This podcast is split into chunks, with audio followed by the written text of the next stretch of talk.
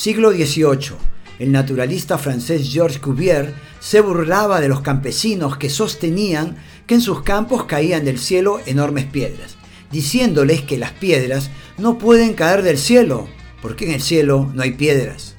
La naturaleza se encargó de darle la razón a los campesinos cuando en 1803 cayeron unas 2.000 piedras del cielo en un pueblo de Francia.